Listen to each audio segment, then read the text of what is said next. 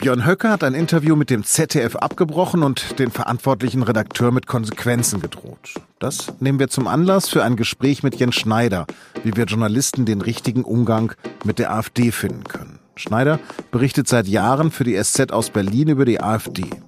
Sie hören auf den Punkt, am Mikrofon ist Lars Langenau und los geht es nach einer kurzen Werbung.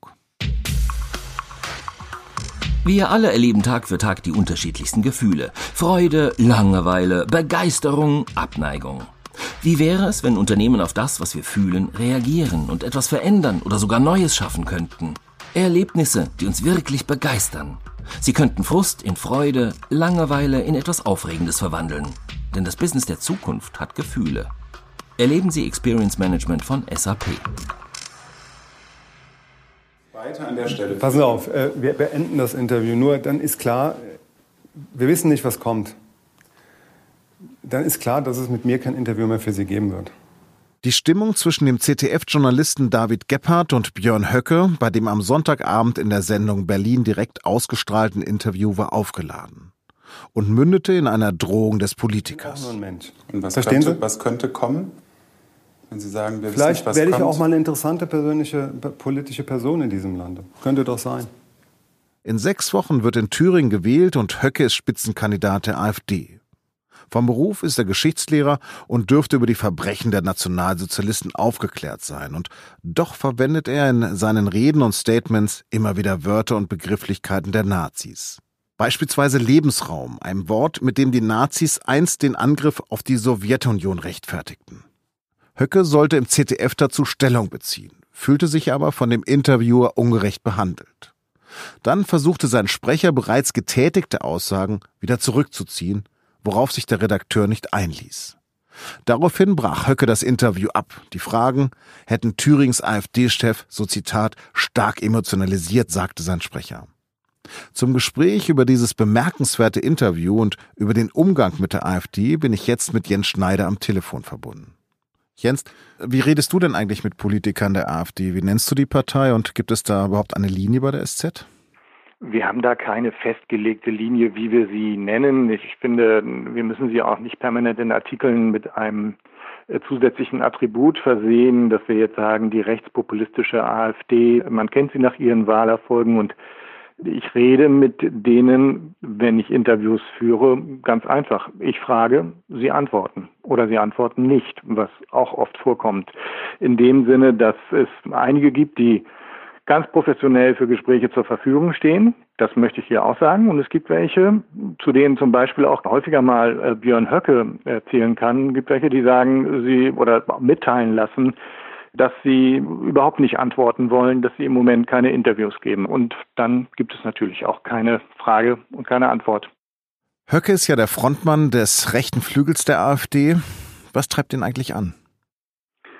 Naja, Höcke hat äh, schon äh, eindeutig, wie, auch, aus, wie man aus seinen Reden, auch aus seinem Buch erkennen kann, einen, einen rechtsnationalistischen, völkischen, politischen Hintergrund. Das ist seine politische Idee. Er möchte offenbar einen Staat, der sich ganz nah an völkischen Ideen ähm, orientiert und ähm, wenn er sich in einer Art äußert, die auch sehr stark völkisch klingt, dann denke ich, hat das zum Teil auch immer, immer äh, etwas von einer für ihn sehr typischen Provokation. Und diese Art von Provokation, das Spiel damit, das pflegt er, glaube ich, sehr gern, weil er mit dieser Provokation äh, bei seinen Anhängern ankommt. Mein Eindruck ist, dass da eine große Freude an der Schamlosigkeit ist, äh, mit der Höcke Regeln verletzt, die in der Bundesrepublik aus gutem Grund gelten, dass man zum Beispiel eben nicht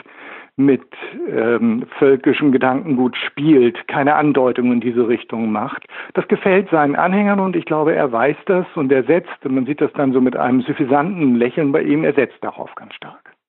Nun ist er aber Chef der AfD in Thüringen und in dem Bundesland wird am 27. Oktober gewählt. Wird ihm denn so etwas schaden? Nein, es wird ihm nicht schaden. Es ist so, dass die AfD-Anhänger werden ähm, wieder, man kann das teilweise auch schon beobachten, wenn man im Netz unterwegs ist und sich das anschaut, sie werden sagen, da hat mal wieder jemand von den öffentlich-rechtlichen Medien oder überhaupt jemand, ein Journalist versucht, einen der ihren, einen ihrer Helden schlecht zu behandeln und das wird ihm vielleicht sogar eher nutzen. Mich hat diese Drohung doch sehr erschrocken gemacht. Ich habe das meinen Kindern gezeigt und die sind elf und 14 und die haben beide gesagt, oh Gott, das hört sich ja an, als ob der die in den KZ schicken will. Wie kam das bei dir an, diese Drohung? Ich habe mir das zweimal angeguckt und habe mich auch gefragt, wie ich genau diese Drohung deuten soll. Sie ist schon beklemmend. Sie ist aber beklemmend nicht, weil ich finde, dass man da, wie du es jetzt in der Frage gesagt hast, noch ähm, größere Fantasie dazu entwickeln muss und, und besondere, besonders schlimme Dinge sich ausmalen muss, sondern weil es so offenkundig wird, äh, dass Höcke ja eins zu eins sagt, was er sich vorstellt. Es geht ihm erstmal darum, dass er sagt, ich könnte mal so wichtig werden, dass Sie als Journalist dann darunter leiden würden, vielleicht nur, weil sie kein Interview mit mir mehr bekommen. Da kommt ja dieser Satz von ihm, äh, viel Spaß noch mit ihrer Karriere. Diese mhm. Bedrohung ist tatsächlich beängstigend. Mhm. Und wenn es nur bedeutet, und das halte ich für schlimm genug, dass einem Journalisten signalisiert werden soll, wenn ich als Politiker etwas zu sagen hätte, dann würden Sie Ihren Job nicht mehr machen dürfen oder zumindest würde ich dafür sorgen, dass Sie als äh, Journalist ja eben keinen Spaß mehr mit Ihrer Karriere haben sollten. Das ist doch recht eindeutig und durchaus beklemmend.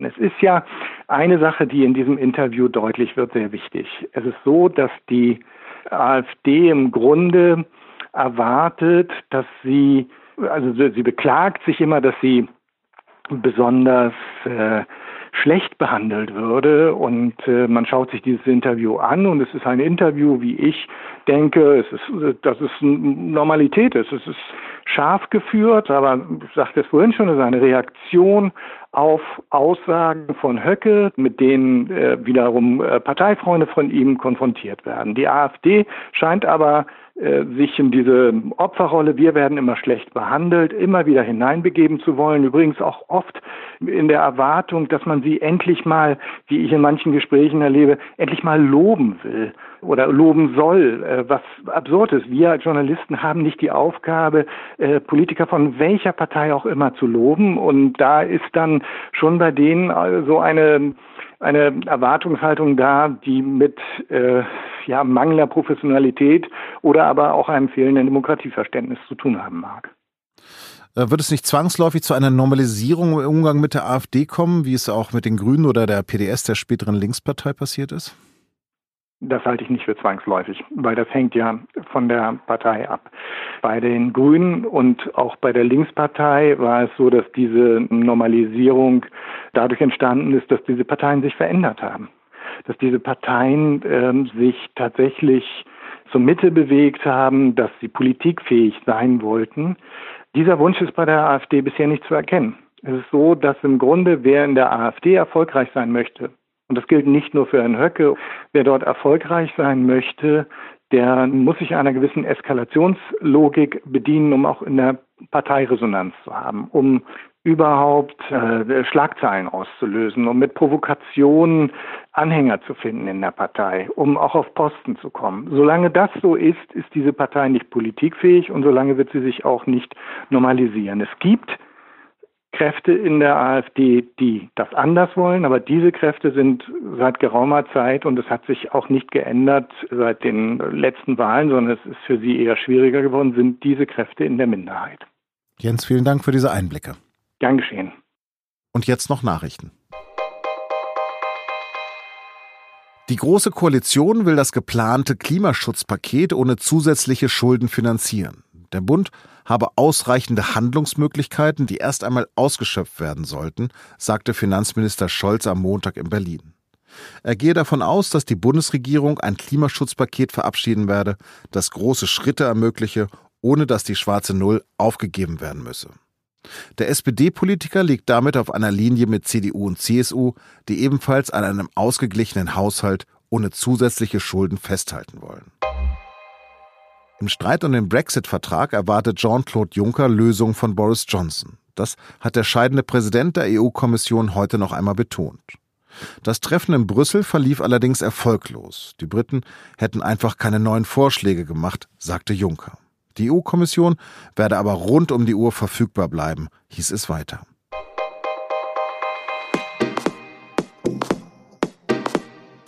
Diese Woche startet die Champions League und das ist natürlich auch ein Thema in der aktuellen Folge von unserem Podcast und nun zum Sport.